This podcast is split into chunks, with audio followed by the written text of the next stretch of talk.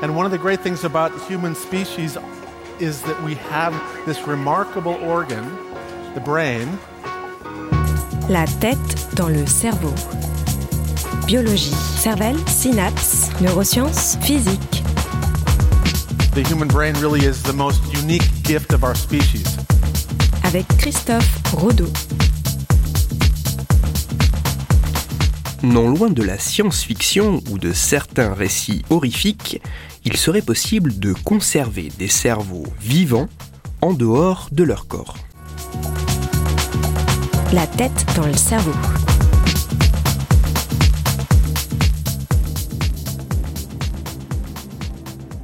À la question peut-on conserver des cerveaux vivants en état de fonctionnement hors de leur corps? La réponse était jusqu'à récemment non. Mais de nouveaux travaux scientifiques pourraient changer cette réponse et susciter bien d'autres questions et réflexions. En effet, le 28 mars dernier, au cours d'une réunion se tenant au NIH, l'agence gouvernementale américaine s'occupant de la recherche en santé, Nenad Sestan, chercheur à l'université de Yale, a fait une déclaration fracassante. Avec son équipe, il serait en mesure de conserver pendant 36 heures des cerveaux de cochons décapités, en vie et en état de fonctionnement.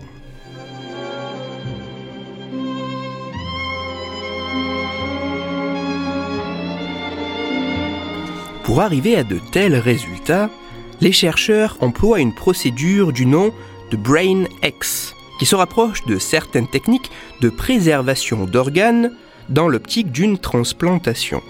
Après avoir récupéré des cerveaux auprès d'un abattoir dans les 4 heures suivant la décapitation de l'animal, le cerveau est de nouveau réapprovisionné en oxygène et en nutriments grâce à un sang artificiel chauffé à la température corporelle et réintroduit dans le cerveau par un système de pompe branché sur les principales artères cérébrales.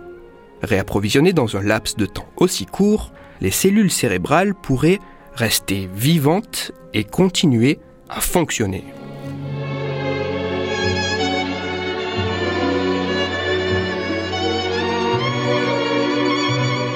Mais des analyses plus poussées montreraient que bien que les cellules soient toujours vivantes et en activité, le cerveau, lui, présenterait une activité électroencéphalographique très lente, voire quasiment plate. Signe, selon les chercheurs, que l'état du cerveau de l'animal est proche d'un état comateux.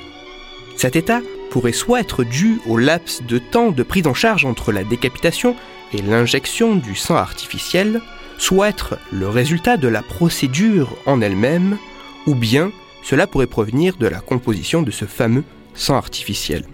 Néanmoins, les scientifiques semblent avoir été capables de conserver dans cet état de fonctionnement entre 100 et 200 cerveaux pendant près de 36 heures, une première chez un gros mammifère à des températures proches de la température corporelle.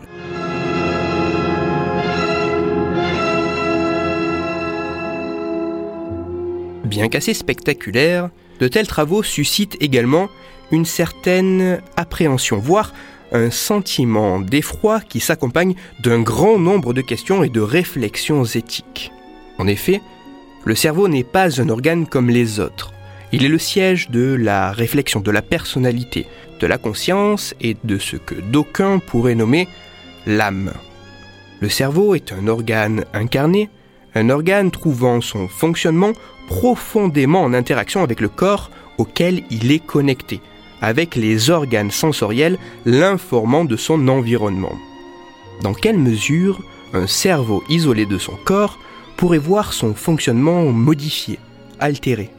Que pourrait percevoir un cerveau dans une telle situation, dans un tel état, sans ses organes sensoriels? Et d'un point de vue éthique, quelles sont les limites de la recherche sur le cerveau? Jusqu'où peut-on aller? Derrière les résultats passionnants de cette étude, il reste encore beaucoup de mystères et de questions sans réponse. Toutes les références de ma chronique se trouveront sur mon site, Cerveau en argot, et avant de passer à un conseil lecture, je souhaitais revenir sur trois points. Premièrement, j'ai l'habitude d'employer le conditionnel dans mes chroniques, car assez souvent, je parle de travaux récents qui n'ont pas été reproduits par d'autres chercheurs dans d'autres laboratoires et dont les conclusions restent à être éprouvées, testées et éventuellement renforcées. Aujourd'hui, j'ai employé d'autant plus le conditionnel que l'étude dont je parle n'a pas encore été publiée dans une revue scientifique. Les seules informations sur ces travaux sont issues des déclarations du chercheur. Il faudra donc attendre de pouvoir lire l'article scientifique afin d'en savoir plus et de pouvoir en dire davantage. Ensuite, les questions éthiques sont centrales dans la recherche et les chercheurs à l'origine de cette étude ne sont pas des savants fous avides d'expériences spectaculaires. Bien au contraire, c'est en partie parce qu'il s'agit de recherches éthiquement très complexes que ces scientifiques sont également fortement impliqués dans les processus de réflexion et dans la mise en place de garde-fous de ce qui peut être réalisé et des limites à ne pas franchir. Nedad Sestan, le chercheur à l'origine de ces travaux, a justement prononcé la déclaration sur ces résultats dans le cadre d'une conférence explorant les questions éthiques soulevées par la recherche en neurosciences. Il est également co-signataire d'un article paru le 25 avril dernier dans la revue Nature appelant justement à la réglementation de la recherche effectuée sur les tissus cérébraux, notamment humains, afin de protéger à la fois l'expérimentateur, mais également l'objet de l'expérimentation, la personne elle-même. Et enfin, dernier point, une question qu'il est totalement légitime de se poser. Toutes ces recherches, pourquoi faire? Dans quel but? Quel est l'intérêt de mener de tels travaux? N'y voyez pas ici la quête d'une quelconque forme de pouvoir, de vanité ou une envie de vouloir repousser les limites du possible, même s'il y a effectivement de la curiosité chez le chercheur, pour que de telles expérimentations puissent être réalisées, il faut une motivation objective. En effet, derrière cette recherche plus qu'impressionnante se cache également une méthode qui pourrait permettre de mieux comprendre le fonctionnement du cerveau normal et pathologique, et de peut-être trouver, et de peut-être tester de nouvelles pistes thérapeutiques et d'en observer au mieux les effets.